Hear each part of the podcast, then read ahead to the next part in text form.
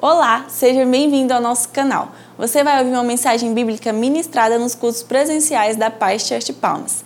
Essa mensagem vai abençoar o seu coração. Por isso, queremos pedir que você compartilhe o link dessa palavra com seus amigos. Abra o seu coração. Queria ler um texto-chave da nossa mensagem dessa noite, Lucas capítulo 8, verso 10. Respondeu-lhes Jesus: A vós outros é dado conhecer o mistério do reino de Deus. Aos demais fala-se por parábolas, para que vendo não vejam e ouvindo não entendam. Coloque a mão no seu coração, vamos orar por revelação da palavra. Pai, está aqui a tua palavra, ó Deus, que nessa noite o teu Espírito fale conosco que o teu Espírito traga revelação de verdades que só podemos compreender com os olhos do Espírito. Tira as escamas dos nossos olhos, tira desse ambiente toda distração, tira do nosso meio toda dispersão, em nome de Jesus, que as nossas mentes, o nosso coração esteja voltado para o Senhor, que teu Espírito tenha liberdade nessa casa para falar conosco, em nome de Jesus. Amém e amém. Glória a Deus. Glória a Jesus. Vamos passar aqui para o ministério da palavra. O tema da minha mensagem dessa noite é o segredo do coração de Deus. É, eu estive até um tanto quanto relutante na hora de é, pensar o tema dessa mensagem, né? Segredo dá a entender algo tão oculto, né? tão escondido, tão difícil de se entender, quando na verdade tudo que Deus tem para nós já foi revelado. Não tem nada que Deus tenha para mim e para você que já não esteja revelado. Mas eu queria destacar como que esse segredo fosse a chave do desejo de Deus para nós o maior interesse de Deus para o homem. Nós, certamente, cada um de nós aqui, em algum momento já teve aqueles momentos de reflexão, de perguntas, de porquês, de questionamentos, aonde você, é, talvez no trabalho, fazendo alguma coisa ali em prol do seu sustento, para ganhar o seu pão de cada dia, e você no meio do dia ali, daquele frenesi, você para e pensa: o que, que eu estou fazendo aqui? O que eu estou fazendo da minha vida? O que vai ser do meu futuro? Será que de fato eu estou engajado naquilo que é a vontade de Deus para a minha vida? Né? Eu ouço muitas pessoas dizerem, mas qual é a vontade de Deus para a minha vida? Mas qual é a expectativa, o propósito de Deus para a minha vida? Como encontrar, como ouvir a voz de Deus e saber o que Deus tem para mim. Talvez um jovem de 17, 18 anos, que está prestes a fazer um vestibular para entrar na faculdade, ele passa por essa crise. Hoje em dia tem até os testes vocacionais, né? Eu não sei se de fato. Eu não sei se de fato esse teste vocacional vai ser tão chave assim determinante para uma boa vocação para daqui 30, 40, 50 anos. Nós estamos em constante transformação. Uma sociedade que muda a cada cinco anos, nós temos uma virada de chave incrível da sociedade. Há dez anos atrás, as coisas eram feitas, os trabalhos eram feitos de uma forma, e hoje, muito daquilo que nós aprendemos a fazer, nós temos que mudar e, quiçá, daqui 20, 30 anos, né? É, os Red Hunters da casa, os psicólogos da casa, que me perdoem se eu falar besteira aqui, mas certamente um teste vocacional de hoje que vai dizer para um jovem: você tem talento para a área de exatas, corre o grande risco daqui 10, 15, 20 anos esse jovem ter que voltar para a faculdade e fazer outra coisa, porque aquilo que ele aprendeu a fazer ele pode se ver perdido nisso.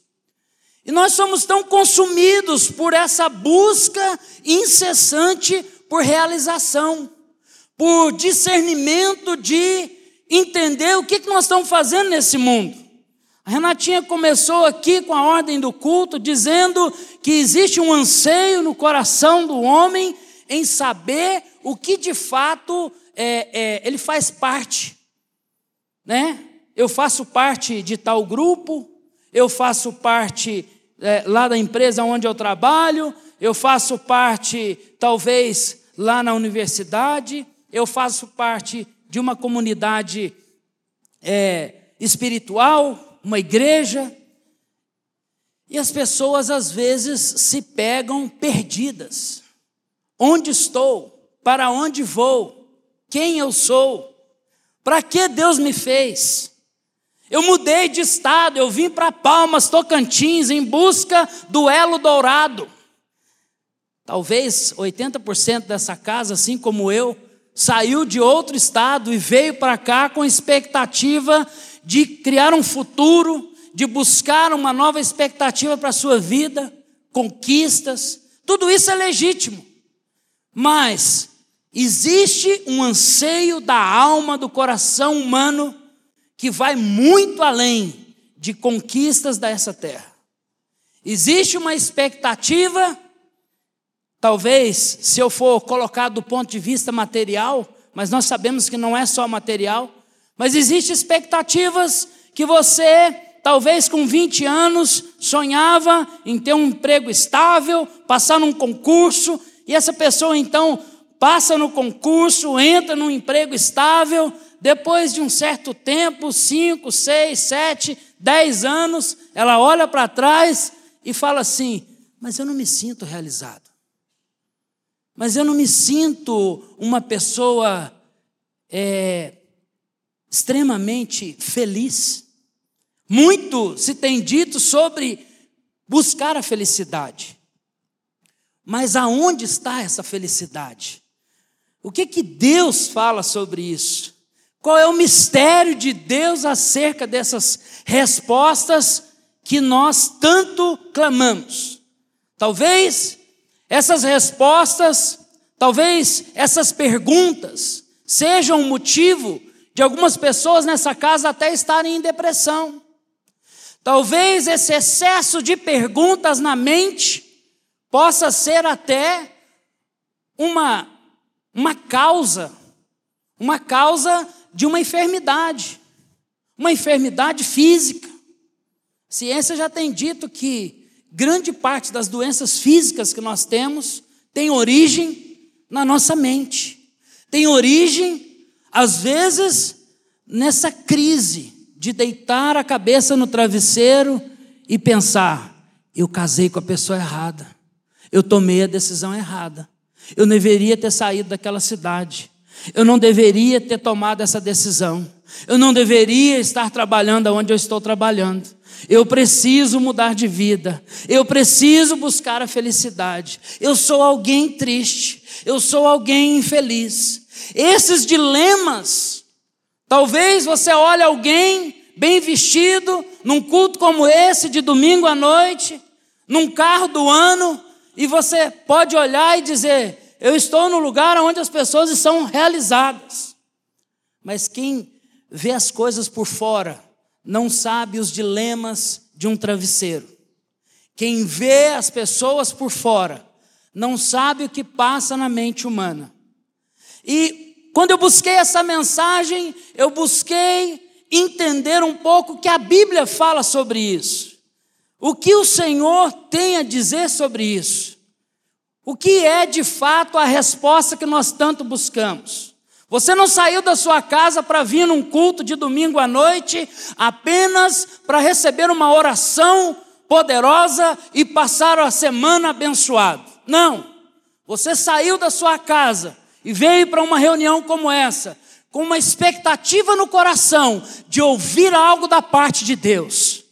E nós queremos aqui debruçar na palavra, debruçar nas escrituras. Daniel capítulo 2, verso 47 Disse o rei a Daniel: Certamente o vosso Deus é Deus dos deuses e o Senhor dos senhores, e revelador dos mistérios, pois pudeste revelar este mistério. Que mistério é esse? Que segredo é esse? Existe até um jargão no meio pentecostal, né? Deus de mistério, né? O mistério de Deus. O fato é que realmente existe algo no coração de Deus que nós precisamos entender. 1 Coríntios capítulo 4, verso 1. Assim, pois, importa que os homens nos considerem como ministros de Cristo e dispenseiros dos mistérios de Deus. Colossenses capítulo 1, verso 26. O mistério que estava oculto dos, nos séculos e das gerações, agora, todavia, se manifestou aos seus santos. Paulo diz que é um mistério que estava oculto, mas que agora, no Novo Testamento, foi revelado. Ele fala do evangelho, do evangelho que ele havia recebido, da revelação que ele havia recebido. Nós vamos aqui, talvez, tentar fazer um sobrevoo sobre as Escrituras, de Gênesis a Apocalipse, e entender o que a Bíblia tem a nos dizer sobre esse segredo de Deus, sobre esse mistério de Deus. Que mistério é esse que Deus revelou para Daniel? Que mistério é esse que Deus revelou para o apóstolo Paulo? Que mistério é esse que Deus revelou para Isaías? Que mistério é esse que Deus revelou para Moisés? Que mistério é esse que Deus revelou para Adão e Eva no paraíso? O que a Bíblia diz sobre esse mistério de Deus, sobre o segredo do coração de Deus? Primeiro, Deus repousou sobre a terra no início de tudo. Gênesis capítulo 1, verso 2. Era a terra sem forma e vazia, trevas cobriam a face do abismo, e o Espírito de Deus se movia sobre a face das águas. Gênesis 2, 3. E abençoou Deus o dia sétimo e o santificou, porque nele descansou de toda a sua obra que Deus criara e fizera. Nós vemos aqui, logo no início da criação, a Bíblia diz que o Espírito de Deus pairava sobre a face das águas.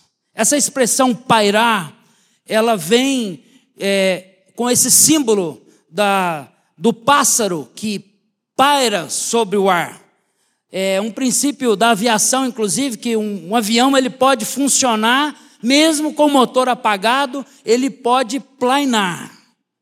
Essa expressão de plainar sobre as águas. O Espírito de Deus estava ali sobre as águas, aguardando o momento de pousar.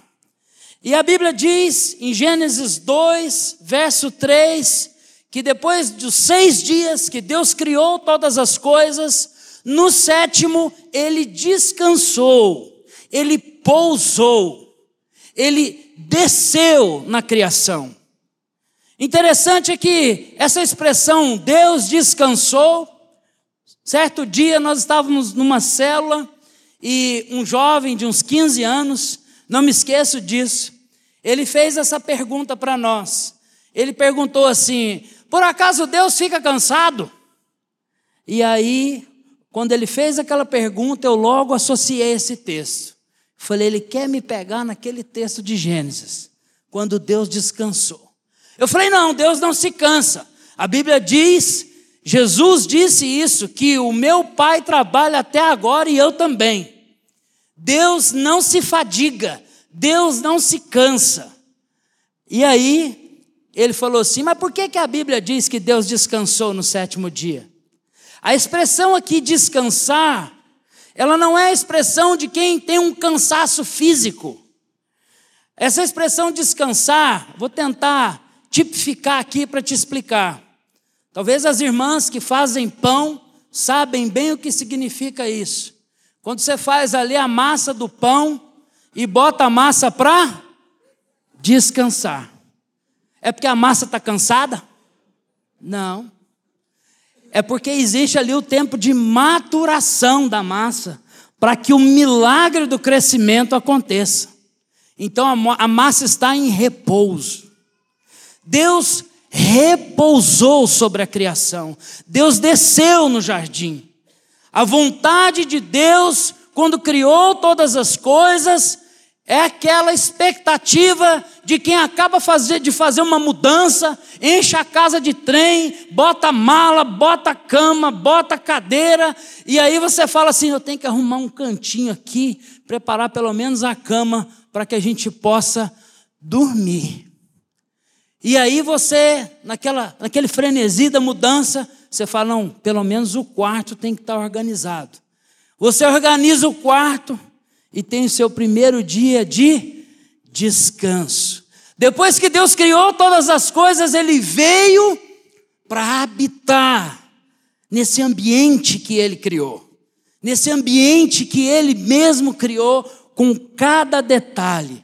Esse jardim do Éden aqui não era apenas um espaço geográfico, uma floresta muito bonita. Esse jardim aqui é um lugar que Deus criou para que ele pudesse vir e ter relacionamento com a sua criação, e ter relacionamento com Adão e Eva. E aí a Bíblia diz que na viração do dia, Deus caminhava no jardim.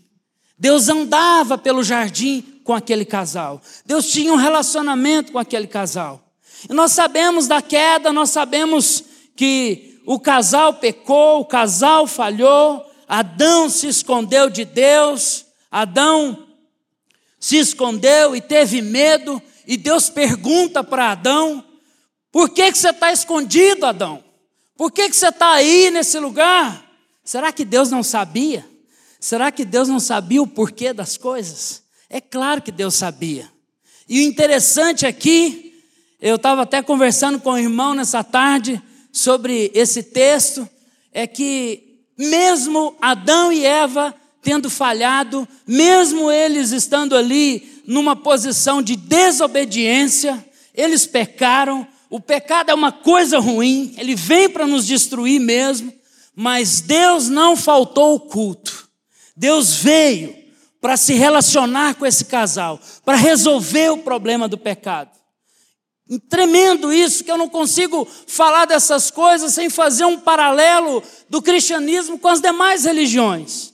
Todas as religiões no planeta existe a necessidade do homem de ter um Deus. Então o homem faz algo para cultuar um Deus. Então ele adora uma árvore, ele adora um animal, ele adora um rio, ele adora uma cachoeira, ele faz algo para tocar nisso que ele chama de divino.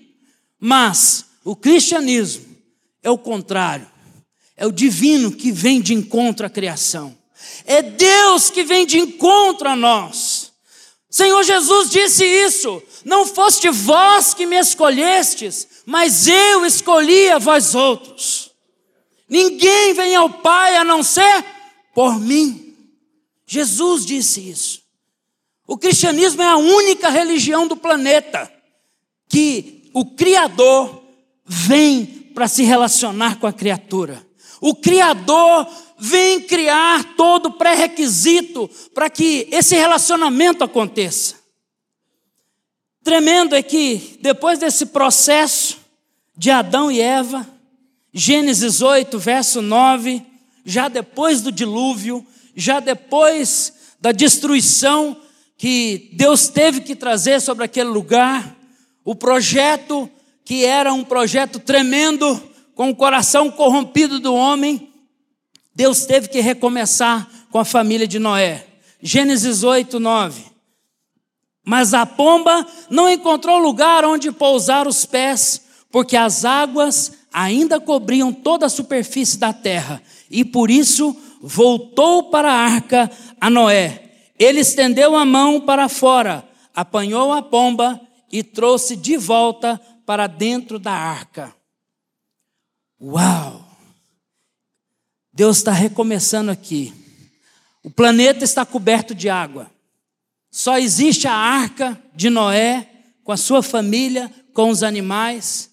E Noé então solta a pomba, a figura do Espírito Santo, a figura da zoe de Deus, da vida de Deus, a figura do poder de Deus. E essa pomba novamente está fazendo o que sobre as águas? Pairando novamente, procurando um lugar para pousar, procurando um lugar para habitar, procurando um lugar para fazer habitação. A Bíblia diz que Noé soltou essa pomba algumas vezes, até que ela encontrou um lugar, encontrou uma terra seca, e ela pousou e ela não voltou mais. E Deus recomeça com o homem novamente. Deus recomeça novamente a história do relacionamento do Criador Todo-Poderoso com cada um de nós. Em Êxodo 40, verso 33, finalmente Moisés armou o pátio ao redor do tabernáculo e colocou a cortina à entrada do pátio. Assim Moisés terminou a obra, então a nuvem cobriu a tenda do encontro e a glória do Senhor encheu o tabernáculo. Aqui agora, Deus pede para Moisés fazer uma casa para que ele possa habitar, para que ele possa fazer morada, para que ele possa vir e se relacionar com os filhos, para que ele possa se relacionar com seus filhos, com a nação de Israel. E interessante é que depois que Moisés constrói esse tabernáculo, a Bíblia diz que ele ungiu todos os utensílios, colocou todas as peças nos seus devidos lugares, cada objeto tinha um local específico para estar, a posição do lugar, a vocação de cada utensílio foi colocado na casa e ungido. Depois disso, a glória do Senhor veio sobre aquele lugar e encheu toda a casa. E a presença gloriosa de Deus veio novamente. E durante toda a história de Israel no Velho Testamento, o Velho Testamento se resume a Deus fazendo aliança com o povo, o povo desviando e Deus vindo, por causa da aliança que Deus fez com Deus, com, com Abraão, Isaac e Jacó. Deus se lembrou da aliança que havia feito com Abraão, Isaac e Jacó. Então o Senhor se arrependeu e criou novamente, e trouxe novamente o povo. O povo vai para o exílio, Deus traz de volta do exílio. O povo se desvia, o Senhor traz de volta. Esse caminho de volta do homem para Deus, Deus restaurando esse relacionamento. Mas o Velho Testamento passou. Talvez você possa estar se perguntando aí, mas aonde que ele quer chegar com essa mensagem? Aonde que ele quer chegar com isso? Vamos avançar. Vamos avançar um pouco nesse sobrevoo do panorama bíblico. Segundo, Deus irá repousar sobre a terra no fim. Apocalipse 19, verso 11 ao 12. Vi os céus abertos, e diante de mim um cavalo branco, cujo cavaleiro se chama Fiel e Verdadeiro. Ele julga e guerreia com justiça. Seus olhos são como chama de fogo. Em sua cabeça há muitas coroas e um nome que só ele conhece e ninguém mais. Apocalipse 19 fala do momento triunfal em que Jesus voltará para a terra. Eu vejo aqui um, um, um momento muito chave na história que nós ouvimos o tempo todo. Nós ouvimos muito, ah, mas Jesus está voltando.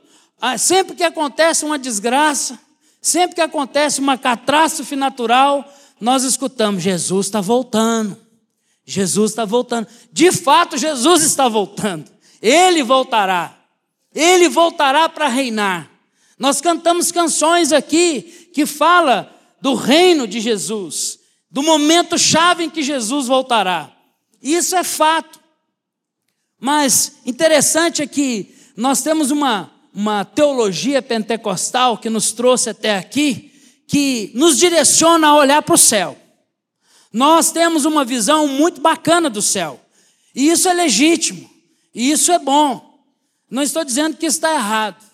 E nós temos a tendência de colocar a nossa felicidade, a nossa expectativa do cumprimento das coisas no futuro no céu. Então nós dizemos assim: não, as coisas aqui nessa vida, tudo só piora. Aqui não tem mais jeito. O negócio é só lá no céu.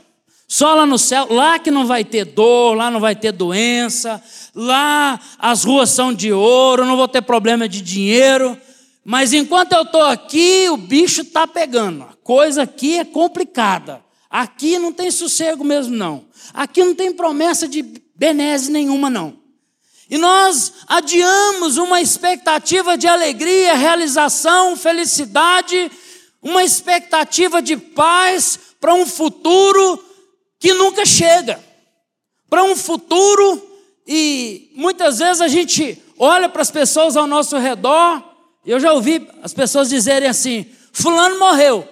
Ah, ele descansou. Pô, descansou por quê? Ele estava cansado do quê? Não, é, a vida para ele era muito sofrida, então ele descansou. Mais uma vez, nós selamos essa mentira que o diabo colocou na nossa mente de que a felicidade e a realização da vida está num futuro no céu. Nós jogamos esse Deus dos cristãos lá no céu. Deus está lá no céu e eu estou aqui na terra. Aqui o trem está fervendo. Lá no céu é tudo muito bom, tem rua de ouro, lá os anjos, né? Eu vou deitar numa rede, os anjos vão me entregar uva na boca e vai ficar balançando palmeira, e eu não vou fazer nada, eu não preciso trabalhar, e lá é o lugar da bênção, aqui não. Nós temos essa utopia, eu não sei de que Bíblia que tiraram isso. Eu não sei de qual Bíblia tiraram isso. Quando na verdade Deus criou esse planeta e veio morar nele. Deus estava ali no Éden. Deus estava ali com Adão e Eva. Esse planeta é tão importante para ele que ele criou um tabernáculo de tenda, de trapo, de tecido e morou dentro dessa tenda. Eu não sei, isso é o paradoxo do evangelho. Isso é uma loucura na mente humana. Como pode o Todo-Poderoso, o Criador dos céus e da terra, querer vir morar num lugar como esse? Mas foi assim que Deus projetou todas as coisas. E Ele voltará. Se aqui fosse um lugar desprezível, se Jesus já tivesse virado as costas para esse lugar, com qual objetivo ele voltaria para cá? Não é contraditório? Raciocina aí. Se aqui é só desgraça, dor, sofrimento, não tem mais jeito, e o negócio é lá no céu, é a cidade santa que está lá no céu, o que, que ele vem fazer aqui?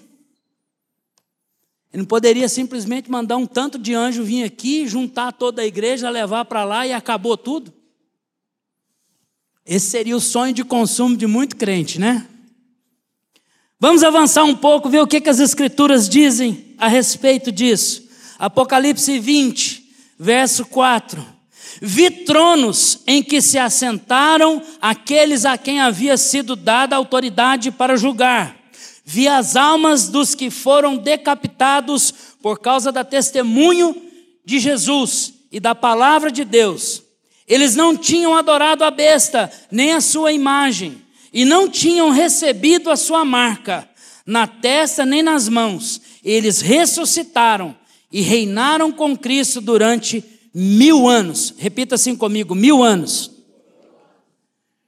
O restante dos mortos não voltou a viver até se completarem os mil anos. Essa é a primeira ressurreição. Capítulo 19, Jesus volta em glória montado num cavalo branco. A sua boca saiu uma espada afiada, seus olhos como chama de fogo, em sua coxa escrito Rei dos Reis e Senhor dos Senhores. Saltando sobre os montes, com seu grande exército vestido de linho fino. Imagine a cena. Ele vem para reinar em Jerusalém. e reinar e governar esse planeta por mil anos. Se tudo está perdido, se o negócio é o céu, se a expectativa da paz humana está no céu, por que Jesus vem com um exército governar por mil anos nessa terra? Por que Jesus ainda vai, vou usar uma expressão mineira, gastar vela com defunto ruim? Por que, que Jesus vem investir num projeto falido chamado planeta Terra? Por que, que Jesus vai gastar energia com isso daqui? Existe um projeto que é muito maior do que eu e você.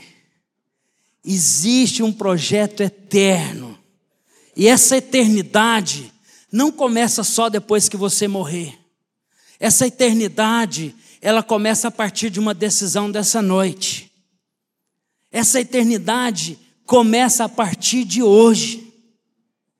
Isaías capítulo 2, verso 3. Virão muitos povos e dirão: Venham, subamos ao monte do Senhor, ao templo do Deus de Jacó, para que ele nos ensine os seus caminhos, e assim andemos em suas veredas, pois a lei sairá de Sião, de Jerusalém virá a palavra do Senhor. De onde virá a palavra do Senhor? Jerusalém. Quem que vai estar lá ensinando a palavra do Senhor? Jesus.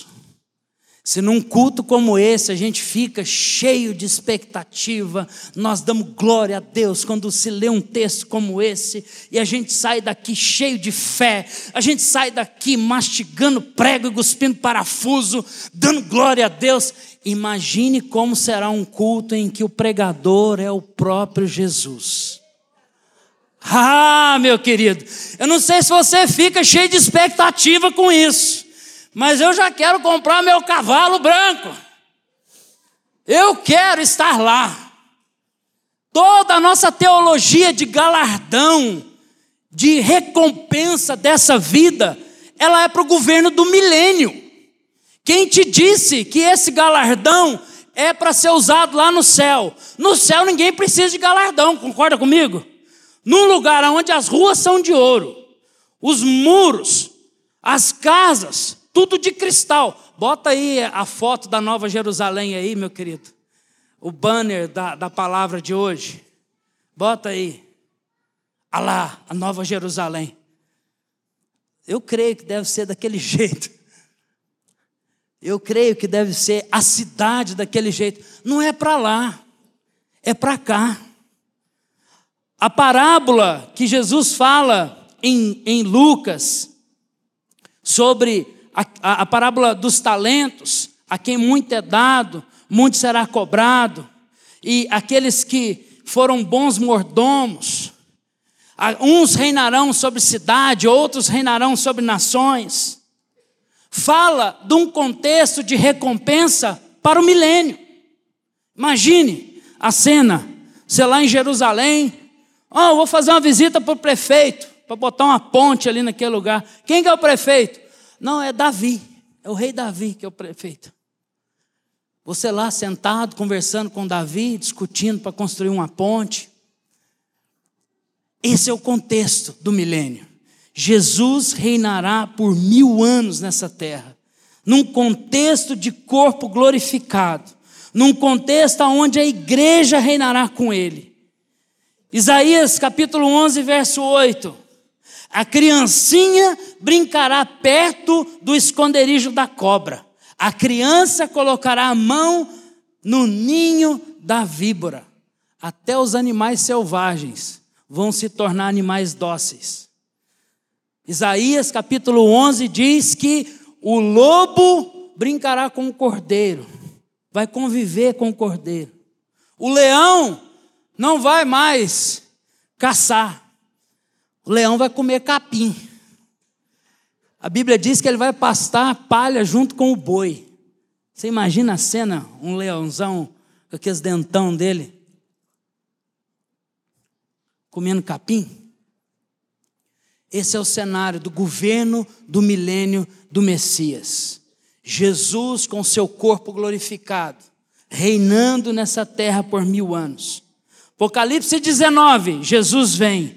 Capítulo 20, Jesus no governo milenar. Apocalipse 21, 19, 20, 21. Ordem crescente. Vi a cidade santa, a nova Jerusalém, que descia dos céus, da parte de Deus, preparada como uma noiva adornada para o seu marido. Ouvi uma forte voz que vinha do trono e dizia: Agora o tabernáculo de Deus está com os homens, com os quais ele viverá. Eles serão seu, seus povos. O próprio Deus estará com eles e será o seu Deus. Ele enxugará dos seus olhos toda lágrima, não haverá mais morte, nem tristeza, nem choro, nem dor, pois a antiga ordem já passou. Uau! A cidade vem para cá, ela não fica lá no céu. Da onde que tu tirou esse negócio de ficar a eternidade lá no céu, deitado na rede, comendo uva? Quem te contou isso? a cidade vem para cá. E o Deus Todo-Poderoso, o Deus Pai, vem junto. Imagine como que vai ser isso. Jesus já está aqui na terra, reinando por mil anos. Fazendo o que reinando aqui por mil anos? Te contar um, um detalhe das Escrituras. João Batista, a Bíblia diz que ele veio preparar o caminho. Preparar o caminho para quem? Jesus. Jesus vem, prepara a igreja e sobe, e nós estamos fazendo o quê? Preparando o caminho para Jesus? Jesus volta, governa por mil anos, Jesus está fazendo o quê? Preparando o caminho para o papai descer e morar aqui. Jesus virá e vai preparar esse lugar que hoje está corrompido, hoje está caído, mas isso vai mudar. Nós cantamos canções que os reis vão se prostrar, nós cantamos canções que de Sião sairá a lei do Senhor, mas nós não paramos para refletir o que, que significa isso. Nós não paramos para refletir a intensidade daquilo que nós cantamos. Nós clamamos Maranata, ora vem, Senhor Jesus. Muitas vezes nós cantamos isso para ficar livre dos nossos problemas. Nós queremos que Jesus volta para não precisar pagar a dívida que está no banco. Nós queremos que Jesus volta para ficar livre da sogra que perturba e mora perto de casa. Misericórdia. Está cheio de sogra aqui hoje, né? A sogra é uma benção, meus irmãos. A minha entrou no lugar da minha mãe, que já faleceu. É uma benção na minha vida. Ela não quer vir morar comigo. Glória a Deus, né? Deus sabe o que faz. Aleluia. Vamos avançar aqui. Fiquei até meio perdido aqui. Ponto 3. Deixa a sogra para lá, volta para cá. Ponto 3. Deus repousou Emanuel na nossa história. João 1, verso 10. Aquele que é a palavra estava no mundo, e o mundo foi feito por intermédio dele, mas o mundo não reconheceu. Veio para o que era seu, mas os seus não receberam. Contudo, aos que o receberam, aos que creram em seu nome, deu-lhes o direito de se tornarem filhos de Deus Aquele que é a palavra tornou-se carne e viveu entre nós. Vimos a sua glória, glória como do unigênito, vindo do Pai, cheio de graça e de verdade. Aleluia! Glória a Deus. Esse Deus Todo-Poderoso que criou todas as coisas, fez questão de vir na forma de matéria humana. Ele se fez carne e habitou entre nós. Uma das verdades eternas do Evangelho. É impossível você crer em Deus sem passar pela figura de Cristo. É por isso que Jesus disse que ninguém vai ao Pai senão por Ele. Ele é o caminho, a verdade e a vida. Ninguém vai ao Pai a não ser por Ele. Porque Jesus Cristo, Filho de Deus, Jesus se encarnou, Jesus se tornou o Deus Emanuel, o Deus conosco. Em partes, ele, por, um, por uma janela de tempo na história, ele habitou no nosso meio, ele comeu conosco, ele dormiu conosco, ele sentiu as nossas dores, ele sentiu as nossas fragilidades humanas, ele se compadeceu, ele chorou, ele teve fome, ele teve vontades, ele experimentou daquilo que nós vivemos. Se isso não é amor, se isso não é o Criador revelando no extremo o seu propósito, a sua vontade, eu não sei o que é.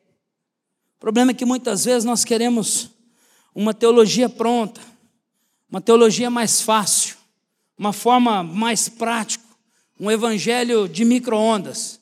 Joga lá dentro, pip, está pronto. Mas não tem atalhos, meu querido. Não tem atalhos. Esses processos que nós estamos aqui meditando ao longo da história fala daquilo que Deus projetou para que eu e você vivesse. Deus nos projetou para viver processos. Senão nós já tínhamos nascido grande. Senão nós tínhamos nascido igual Adão.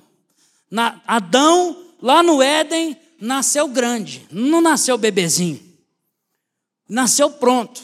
Lá era um ambiente de glória. Um ambiente de glória, as coisas estão prontas. Não precisa passar pelo processo. Mas depois do pecado, nós entramos em processo.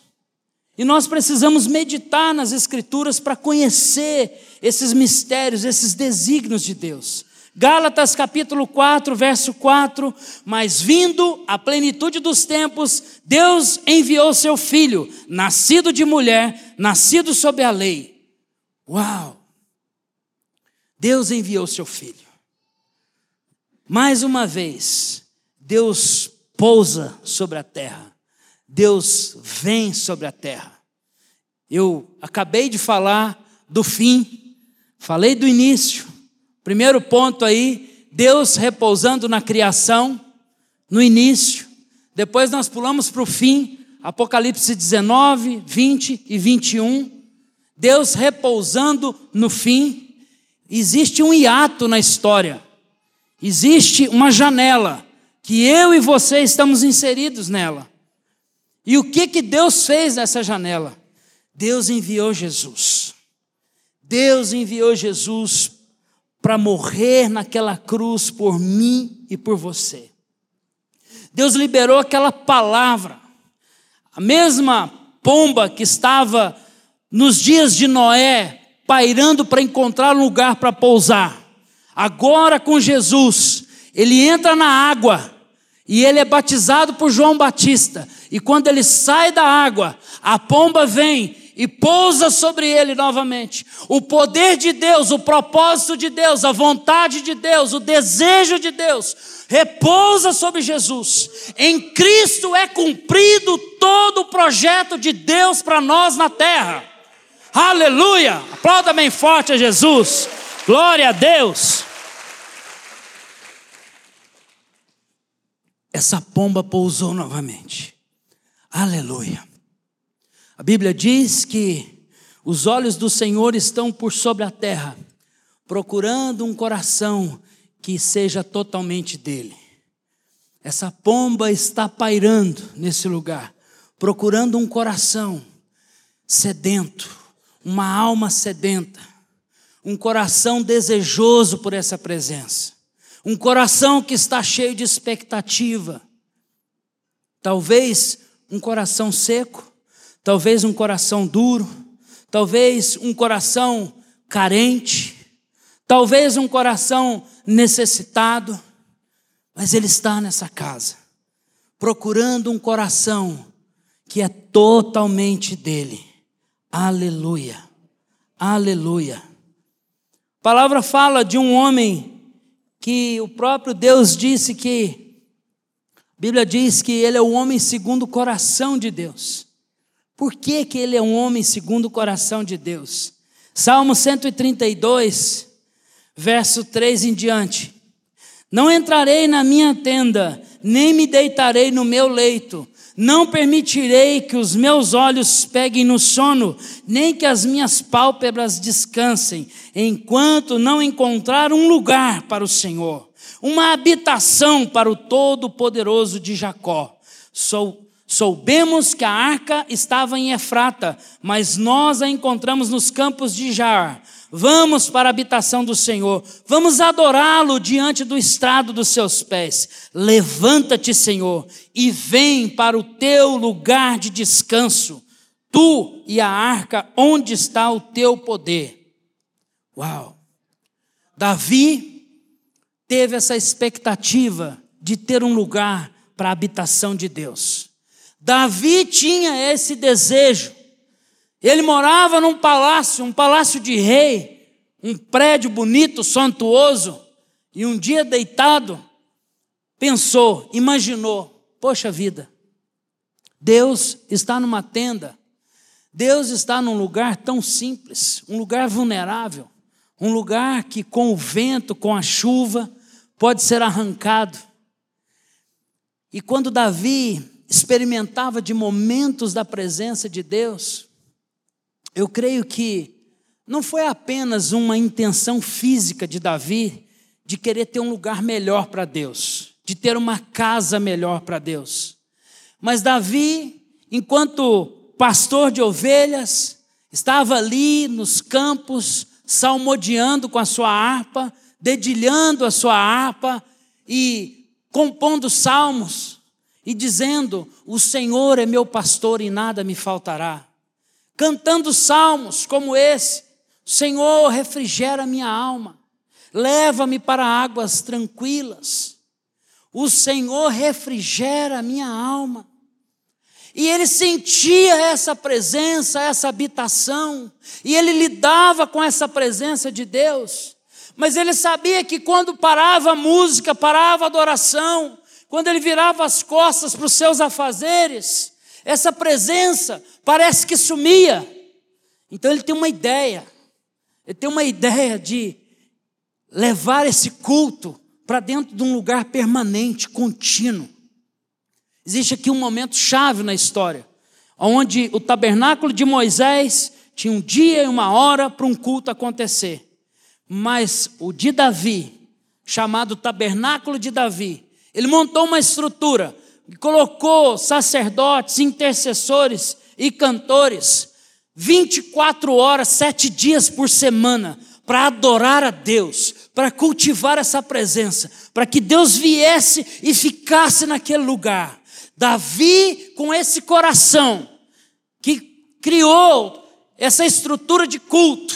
Hoje nós cultuamos a Deus com música, porque Davi inseriu a música no culto.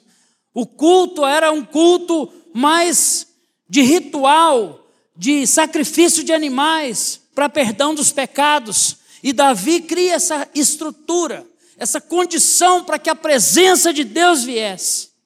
E ele é chamado o homem segundo o coração de Deus. Será que Deus pode fazer presença na sua vida? Será que Deus encontra um lugar de culto na sua casa? Será que você tem parado a sua vida para ter esse momento de culto? Aqui, Davi criou uma estrutura 24 horas para adorar a Deus. Colocou sacerdotes, músicos, cantores, intercessores 24 horas. Hoje, nós temos dificuldade, às vezes, para tirar 30 minutos durante a semana para cultuar a Deus. Seu TSD, o seu tempo a sós com Deus, precisa ser um momento de contato com a presença. Nós precisamos melhorar esse ambiente. Nós precisamos ter no nosso tempo a sós com Deus um momento de culto, um momento de adoração, um momento de clamor, um momento de se curvar diante dessa presença, um momento de criar ali um ambiente na sua casa, onde o menino não está incomodando, o cachorro não está latindo, o vizinho está batendo na porta, você precisa adequar a sua vida para que essa presença venha. Você precisa adequar a sua estrutura de vida para cultivar essa presença. Qual é o segredo do coração de Deus? Que mistério é esse que o apóstolo Paulo estava dizendo? O mistério que esteve oculto desde os tempos antigos. Que mistério é esse? Qual é o maior anseio do coração humano? Qual é a maior expectativa do coração humano? Não é ganhar muito dinheiro. Não é ter uma casa nova. Não é ter um bom casamento. Não é ter filhos obedientes. Qual é o maior anseio da alma humana? O que, que Deus sempre quis para mim e para você? A presença de Deus entre nós é o fim de todas as coisas e a revelação plena da eternidade.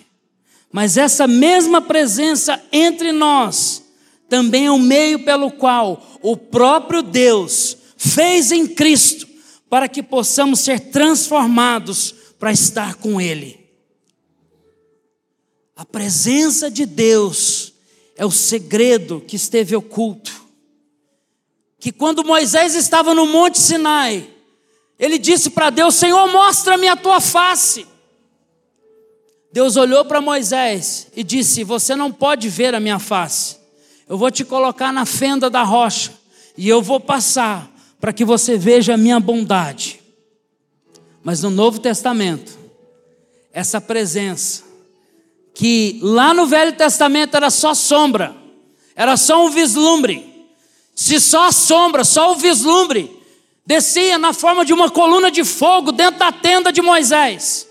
Agora no Novo Testamento, o Verbo se fez carne e habitou entre nós.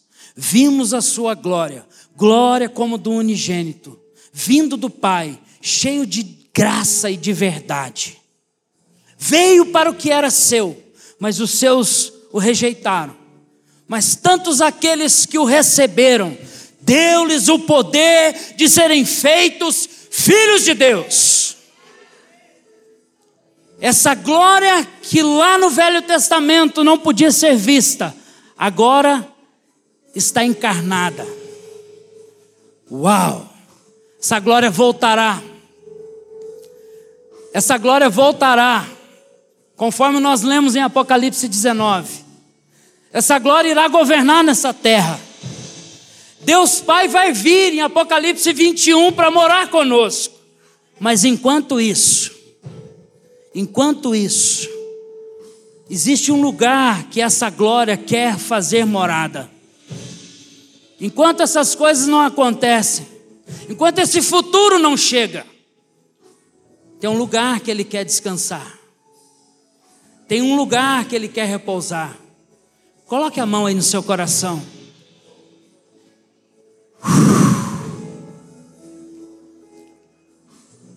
Feche os seus olhos.